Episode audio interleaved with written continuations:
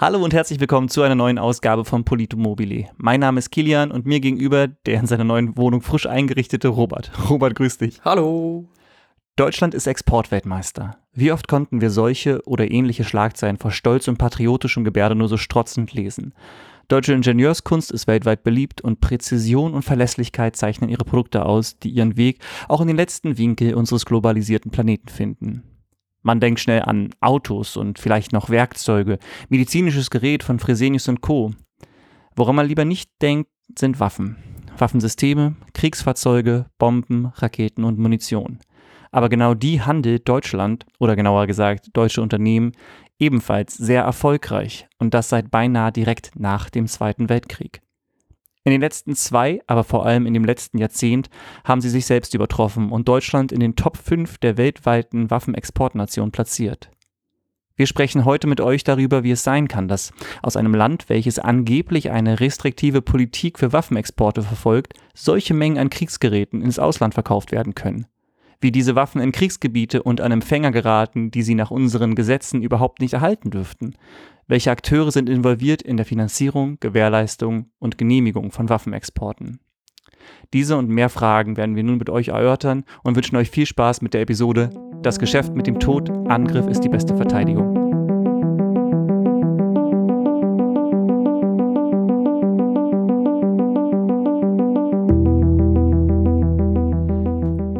Zu Beginn brauchen wir ein paar trockene Zahlen, um uns ein bisschen besser vorstellen zu können, wo denn Deutschland überhaupt zu verorten ist im Geschäft der weltweiten Waffenexporte. Äh, zwischen 2014 und 2019 war Deutschland der viertgrößte Waffenexporteur der Welt. Auf Platz 1 lagen die USA mit weitem Abstand. Gefolgt kamen dann Russland und dann Frankreich und Deutschland. Ähm, Deutschland war zu Beginn dieses Zeitraums sogar auf Platz 3, wurde dann allerdings von Frankreich verdrängt. Auf Platz 5 folgte China.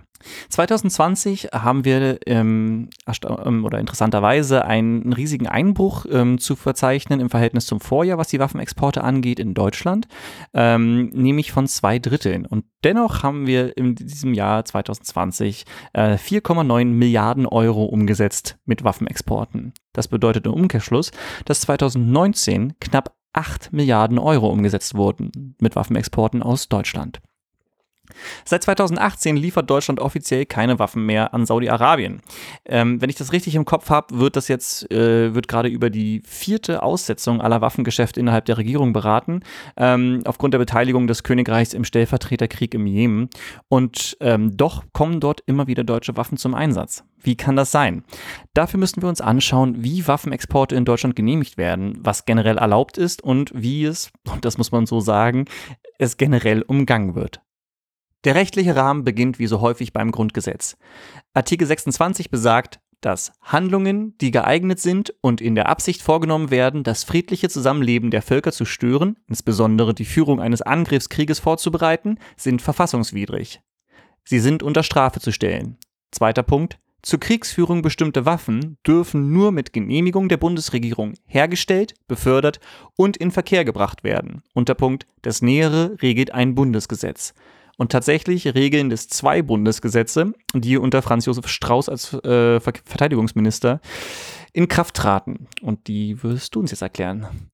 Einerseits hätten wir da das Kriegswaffenkontrollgesetz. In diesem ist genauer geregelt, inwiefern Kriegswaffen produziert werden dürfen und inwiefern sie in Umlauf gebracht bzw. exportiert werden dürfen. Und im Grunde genommen ist dieses Gesetz sehr restriktiv. Also es gibt wirklich sehr viele Einschränkungen, sehr viele Bedingungen, die evaluiert werden müssen, wenn Waffen produziert bzw. exportiert werden sollen. Ähm, es gibt da auch entsprechende Abläufe, die alle den Einschränkungen von internationalen Organisationen oder internationalen Institutionen Folge leisten. Unter dieses Gesetz fallen jetzt natürlich nicht alle Rüstungsgüter, denn es gibt ja auch entsprechende Waren, die nicht ausschließlich zu dem Zweck produziert werden, um Menschen damit zu töten, sondern bei deren Benutzung ein anderer Zweck im Mittelpunkt steht. Bei gepanzerten Fahrzeugen zum Beispiel wäre das ja in erster Linie der Transport von Menschen oder Gütern, zumindest solange keine Waffe drauf montiert ist. Entsprechende Fahrzeuge könnten also zum Beispiel auch in erster Linie für den Katastrophenschutz genutzt werden. Der Export dieser Waren wird von einem ganz anderen, viel generelleren Gesetz geregelt, nämlich dem Außenwirtschaftsgesetz. Dieses bezieht sich auf die Ausfuhr von Waren aus Deutschland in einem ganz allgemeinen Sinne und ist aufgrund der Exportorientierung sogar noch sehr förderlich für die Ausfuhr von Waren aus Deutschland. Genau hier sehen wir das typische Problem, dass wenn für einen Sachverhalt zwei Gesetze gelten, beziehungsweise zwischen zwei Gesetzen entschieden werden muss, haben wir immer eine Lücke und diese Lücke kann halt immer ausgenutzt werden. Wenn ein Unternehmen aus Deutschland Kriegswaffen exportieren möchte, dann müssen sie sich für die Genehmigung grundsätzlich erstmal an das Bundeswirtschaftsministerium richten.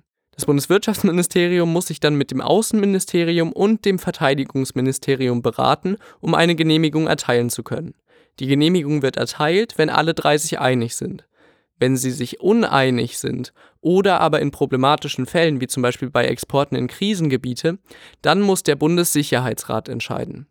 Die Mitglieder des Bundessicherheitsrates sind in erster Linie die Regierung, also Kanzler bzw. im Moment Kanzlerin und die wichtigsten Minister.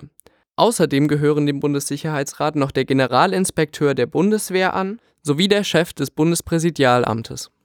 Der Bundessicherheitsrat tagt allerdings hinter verschlossenen Türen und dies wird von Seiten der Opposition schon seit Jahren bemängelt. Ja, interessant ist auch an der Stelle, dass, wenn wir uns anschauen, was denn für Sondergenehmigungen über den Bundessicherheitsrat erteilt wurden, 60 ähm, Prozent der genehmigten Exporte, die dadurch entstanden sind, in Regionen geliefert wurden, in die wir eigentlich nach unserer Gesetzgebung überhaupt nicht liefern dürfen. Was an der Stelle vielleicht spannend ist, weil man das auf den ersten Blick wahrscheinlich gar nicht so vermutet hätte, ist, dass tatsächlich in der Ära Merkel die Waffenexporte sowohl allgemein als auch in Krisenregionen angestiegen sind. Das Problem mit Tagungen unter Ausschluss der Öffentlichkeit, wie etwa die des Bundessicherheitsrates, ist immer ein zweischneidiges Schwert. Denn auf der einen Seite möchte die Öffentlichkeit natürlich kontrollieren, warum bestimmte Exporte genehmigt werden, wenn damit im Endeffekt Menschenrechte verletzt werden könnten. Auf der anderen Seite spielen in der Evaluation aber auch außen- und sicherheitspolitische Direktiven eine Rolle, die vielleicht für die allgemeine Bevölkerung und auch für eventuelle politische Gegner nicht so transparent zugänglich bzw. öffentlich gemacht werden sollte. Es ist also eine Abwägungsfrage, denn auf der einen Seite ist es natürlich komplett klar, dass solche Tagungen nicht einfach öffentlich gemacht werden können. Auf der anderen Seite ergeben sich dadurch natürlich im Endeffekt auch immer Möglichkeiten für zum Beispiel Korruption. Ähm, ich will das jetzt in dem Einzelfall nicht unterstellen. Aber die Möglichkeit besteht halt in so einem System auf jeden Fall mehr, als wenn zum Beispiel der Bundestag darüber entscheiden würde, äh, ob Waffen in bestimmte Regionen exportiert werden oder nicht. So, und das ist jetzt der offizielle Weg gewesen, oder beziehungsweise so läuft es halt eben ähm, von Seiten der Regierung aus, aber wir wollen uns jetzt natürlich damit auseinandersetzen, wie es äh, von Seiten der Unternehmen ausläuft. Also wie kann ich denn meine Waffen ins Ausland bringen, wenn doch eigentlich es nicht erlaubt ist, Waffen in bestimmte Regionen zu liefern? Und da haben wir uns jetzt ein bisschen schlau gemacht und äh, sag doch mal, was du da so gefunden hast, Robert. Ja, also grundsätzlich gibt es ja erstmal zwei Wege, wie man das bewerkstelligen könnte. Auf der einen Seite könnte man natürlich versuchen, nationale Regulationen auszutricksen und das geht sogar in einem so restriktiven Land wie in Deutschland, nämlich wenn zum Beispiel einfach nur Militärfahrzeuge verkauft werden, deren Export vom Außenwirtschaftsgesetz geregelt wird. Auf der anderen Seite gibt es natürlich auch immer die Möglichkeit, über eine internationale Basis und wie wir in der letzten Folge schon besprochen hatten, quasi über die Implikationen des Wirtschaftssystems, ähm, ja, im Endeffekt nationale Regulation, die dafür geschaffen wurde, um Menschenrechtsverletzungen zu vermeiden, zu umgehen.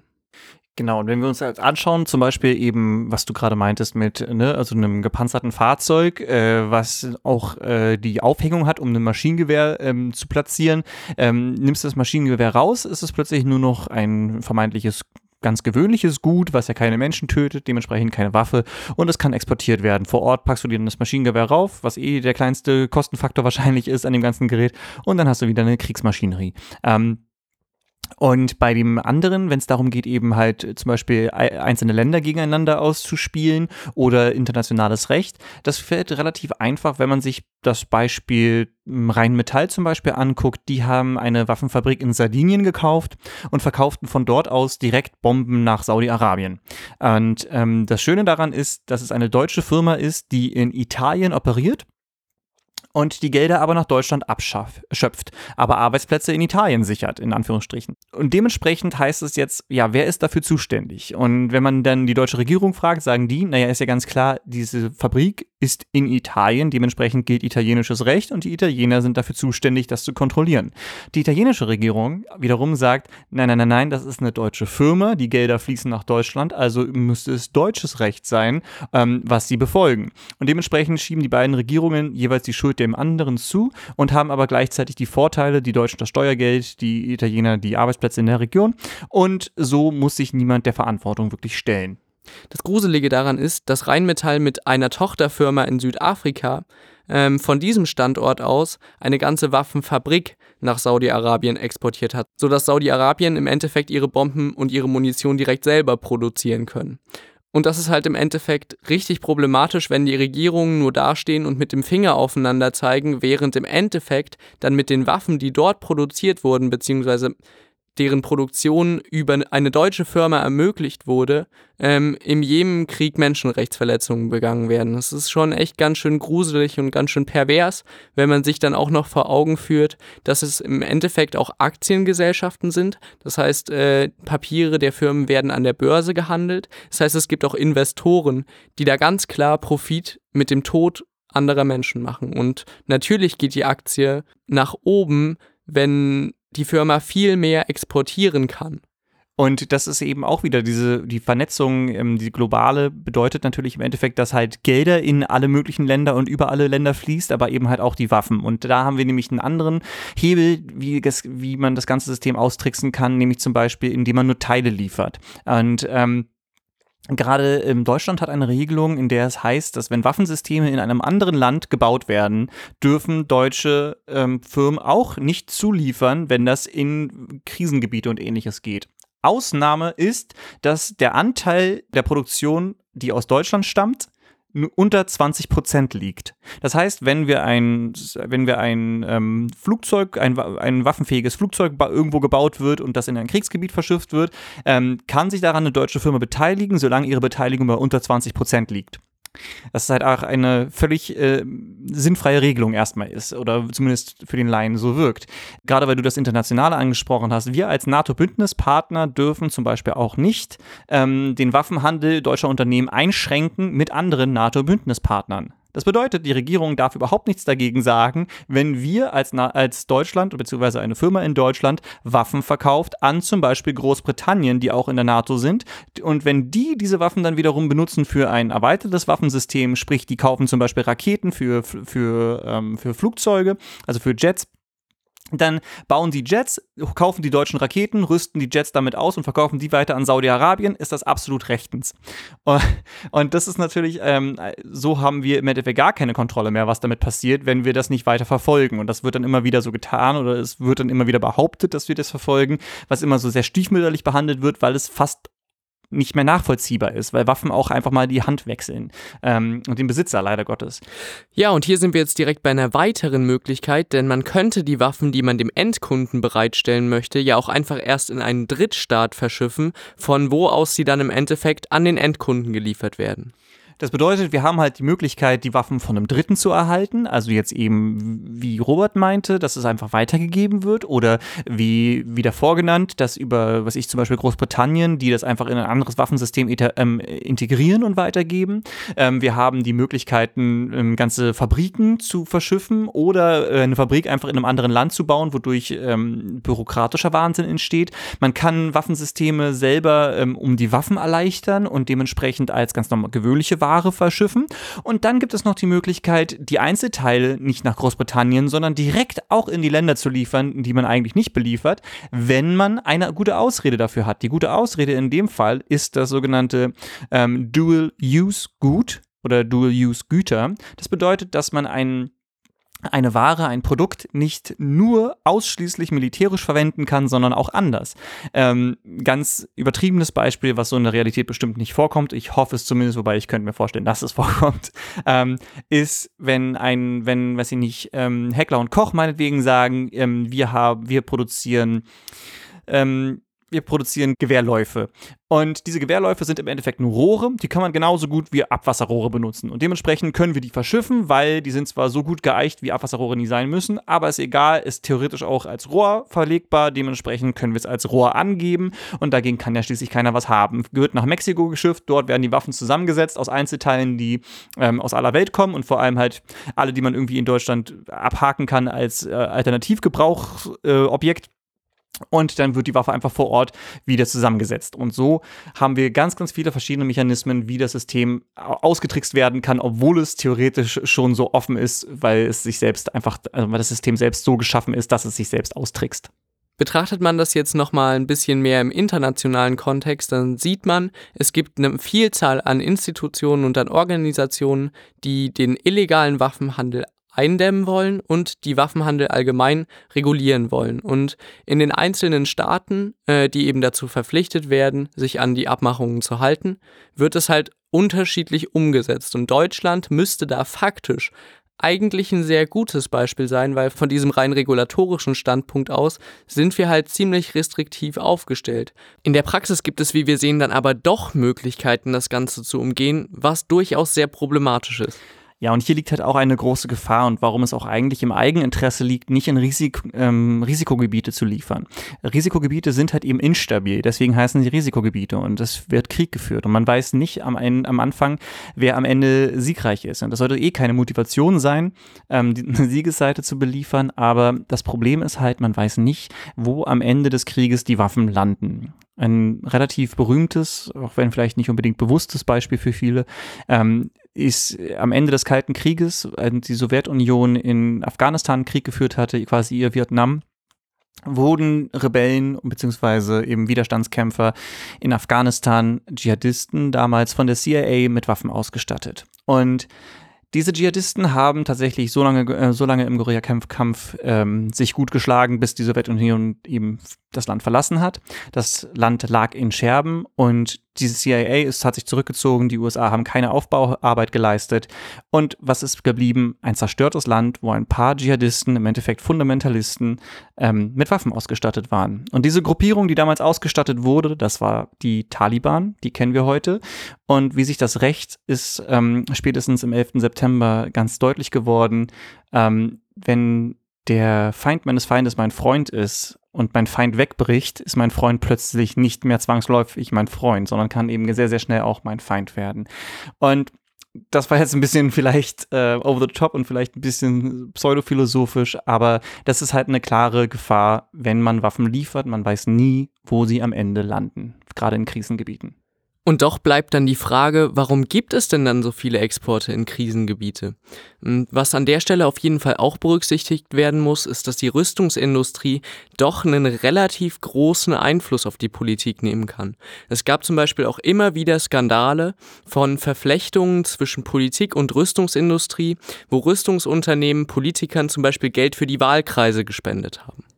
Ja, und das liegt halt zum Teil auch einfach daran, dass ähm, diese Unternehmen relativ also die Unternehmen in der Rüstungsindustrie relativ wenig Angestellte haben, die alle an einem Ort sitzen. Und da haben wir dann eben gerade, wie weiß ich, ich komme wieder zu dem Beispiel, weil ich da einfach am meisten Zahlen hatte. Heckler und Koch haben, glaube ich, 600 Angestellte und setzen aber halt über eine Milliarde um pro Jahr. so, das bedeutet natürlich, dass für die Region diese 600 gut verdienenden äh, Bürger eine ganze Menge ausmachen und auch in der Region in der Regel gut investiert wird. Und da haben natürlich auch gerade Politiker ähm, Interesse dran und die sind ja eben auch Vertreter ihres Wahlbezirks. Das bedeutet, sie können halt auch nicht gegen die Interessen des größten Arbeitgebers ihres Wahlbezirks zum Beispiel agieren und ähnliches. Und die können natürlich im Umkehrschluss dafür natürlich dann wieder ähm, Wahlkampfkampagnen finanzieren und ähnliches. Das machen sie natürlich, versuchen sie nicht zu, zu offensichtlich zu gestalten, aber genau deswegen kommen halt diese Verstrickungen und, und, und halt auch immer wieder ans Tageslicht, weil sie mehr oder weniger unumgänglich sind in diesen Wahlbezirken.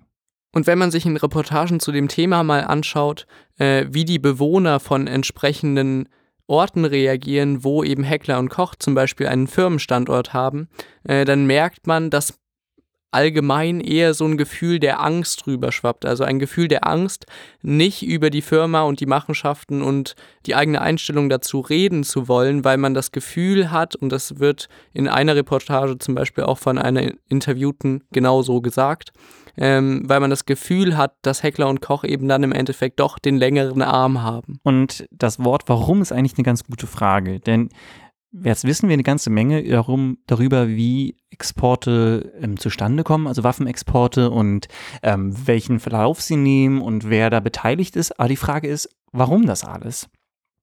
Und interessant und beinahe wie hohn ist es, dass offiziell da ähm, kein wirtschaftliches Interesse hinter Waffenexporten stecken darf. Ähm, das wird noch umso äh, ominöser, diese Aussage, wenn man doch sich vor Augen hält, dass der offizielle erste Genehmigungsweg übers Wirtschaftsministerium erfolgt. Das ist ähm, ja erstmal ein bisschen ähm, counterintuitiv, wenn man so möchte. Und ähm, natürlich ist die Wahrheit liegt ein bisschen weiter weg, nämlich dass doch eine ganze Menge Menschen daran eine ganze Menge Geld verdienen können. Und wir haben ja, wir haben ja auch schon öfter darüber gesprochen, wie halt ähm, Firmen heute häufig ähm, ja, zum Beispiel Aktiengesellschaften sind oder ähnliches. Das bedeutet, dass Leute eben Anteile kaufen und dementsprechend auch die ähm, Verantwortung ein Stück weit verkauft wird, aber sich niemand so richtig mehr verantwortlich fühlt, weil er besitzt ja nur einen ein Millionstel von der Firma und was die macht, weiß er ja gar nicht so oder sie ja gar nicht so richtig, sondern die hat halt eine Rendite von X. Und ähm, das ist gerade bei solchen Firmen natürlich dann eher auch eine moralische und ethische Frage, aber es ist halt nicht zu verleugnen, dass sie in der Regel eine große Rendite abwerfen. Jetzt vielleicht natürlich dieses Jahr, letztes Jahr nicht, wo das, die Zahlen mal ausnahmsweise zurückgegangen sind, aber in den letzten Jahren waren das doch ähm, Gewinne, die exorbitant waren. Und ähm, was man halt auch nicht vergessen darf, dass eben auch die Banken, über die wir ja auch schon gesprochen haben, halt auch ähm, eine große Hand drin haben, weil eben Rüstungsdeals ähm, eben häufig auch vorfinanziert werden, beziehungsweise ähm, in Raten bezahlt werden und die über Banken abgewickelt werden. Ich habe mal in einem Bericht gelesen, dass es ähm, fast unmöglich ist. Es gab irgendwie, ich glaube, es wurden vier oder fünf Banken, die in Deutschland, ähm, die in Deutschland überhaupt äh, existieren, beziehungsweise in denen man als ähm, deutscher Bürger ein Konto hat haben kann in Deutschland. Ähm, es waren alles kleine Banken, die ich zum großen Teil auch noch nie vorher gehört habe. Ähm, die einzigen Banken sind, die halt eben nicht irgendwie an Rüstungsdeals beteiligt waren, beziehungsweise in der Finanzierung davon. Und ähm, in dem Kontext habe ich auch äh, gelesen, dass selbst die Riester-Rente daran beteiligt ist und das sogar ähm, zu, ja, zur Zinsgenerierung der Riester-Rente ähm, tatsächlich äh, Waffenexporte beziehungsweise halt eben die Finanzierung von Waffenexporten mit verwendet werden. Und ähm, da gibt es noch ein großes Stichwort, nämlich die Hermesbürgschaften der Bundesregierung und die haben auch sehr viel mit dem, ähm, mit dem äh, vorhin genannten Außenwirtschaftsgesetz zu tun. Nämlich es geht darum, dass die Euler Hermes SA, die wurde damals 1949 oder was, mit der Aufgabe betraut, ähm, die äh, Exportdeals quasi zu versichern. Das bedeutet, dass deutsche Unternehmen ähm, Geld zahlen und dafür, falls äh, ihr Deal ausfällt, beziehungsweise der, der ausländische Auftraggeber nicht zahlt, die deutsche Regierung zahlt, beziehungsweise der deutsche Steuerzahler, weil es nämlich tatsächlich direkt in den Haushalt geht, also an, aus dem Haushalt kommt. Und ähm, seitdem die Exporte so durchstiegen, und das ist ja eben eine Auswirkung aus ähm, verschiedenen Gesetzen, die unter Rot-Grün erfolgt sind und vor allem durch die Weiterführung von Merkel und der Union, ähm, so dass wir halt ja jetzt immer dieses, was sie am Anfang hatten, dieses Deutschland ist Exportweltmeister und das sind wir äh, in vielerlei Hinsicht ähm, oder sind wir immer wieder. Ähm, und natürlich aber auch eben in Waffenexporten. Und das bedeutet, dass wir diese sogenannten Hermesbürgschaften seit, ähm, ich glaube, ähm, 2000, ich weiß es nicht mehr genau, sechs oder was, ähm, Seit 2006 machen sie zum ersten Mal Gewinn. Vorher war es immer ein Negativgeschäft, weil es ging nur darum, den deutschen Export zu stärken. Und jetzt ist es mittlerweile so, dass die Deals so selten platzen, dass der Haushalt seit 2006 oder seit, nee, seit 2014 war das, glaube ich, ähm, mittlerweile einen Überschuss gemacht haben. Sie haben durch diese Versicherung dreieinhalb Milliarden Euro gewonnen. An diesem Punkt sollte man halt auch nochmal betonen, dass handelnde Personen immer entsprechende normative Beweggründe haben, beziehungsweise sich über normative Schranken hinwegsetzen müssen, um ihre Handlung eben ausführen zu können. Und gerade in diesem Bereich stellt sich halt wirklich die Frage, ob manche Machenschaften nicht so skrupellos sind, dass sie von der gesamten Bevölkerung äh, als auch von entsprechenden Behörden entsprechend geahndet werden sollten. Ja, und neben den normativen und auch den ethischen Fragen, was dieses Thema halt umfasst und glaube ich auch immer mitschwingen, wenn wir hier reden, ist auch die Frage rein, ja, ich weiß nicht, vielleicht sogar rein rechnerisch, muss ein Land wie Deutschland, was gerade mal ein bisschen mehr als ein Prozent der Weltbevölkerung stellt, den jährlichen Waffen, von in der jährlichen Waffenproduktion über oder knapp sieben Prozent Anteile haben? So, und an dieser Stelle, ich denke ich, ähm, kommen wir beide als Gesprächspartner nicht wirklich weiter, weil wir sind da irgendwie auch einer Meinung und können natürlich, ähm, haben auf das System absolut keinen Einfluss. Ähm, was uns aber interessiert, ist natürlich, was denkt ihr zu dem Thema? Wir würden gerne mal wissen, ähm, wie ihr dazu steht, was ihr darüber denkt, eure Gedanken hören und die könnt ihr uns natürlich wie immer mitteilen. Wir würden uns sehr, sehr freuen, wenn wir eure Kommentare hätten auf Facebook, Instagram, YouTube und so weiter und so fort. Ähm, schreibt uns auch gerne eine E-Mail e an politomobili.gmail.com. Professioneller konnten wir es leider bisher nicht einrichten. und ähm, teilt uns mit, was ihr so denkt. Wir werden eure ähm, Kommentare auch gerne weiterteilen und hoffen einfach auf rege Beteiligung eurerseits. Nachdem wir uns mit dieser Folge dem Geschäft mit dem Tod gewidmet haben, soll es dann beim nächsten Mal um das Geschäft mit dem Leben gehen. Ähm, kleiner Disclaimer schon an dieser Stelle, viel erfreulicher als hier wird es auch nicht unbedingt werden. Ähm, beim nächsten Mal soll es um die skrupellosen Machenschaften von Pharmaunternehmen gehen. Und das war's mit der Episode Das Geschäft mit dem Tod. Angriff ist die beste Verteidigung. Wir hoffen, euch hat's gefallen und wie immer, lasst uns einen Daumen nach oben, macht ein Sternchen oder ein Kreuz oder was auch immer. Wir sehen uns in zwei Wochen wieder. Habt eine gute Zeit. Bis dahin macht's gut. Tschüss.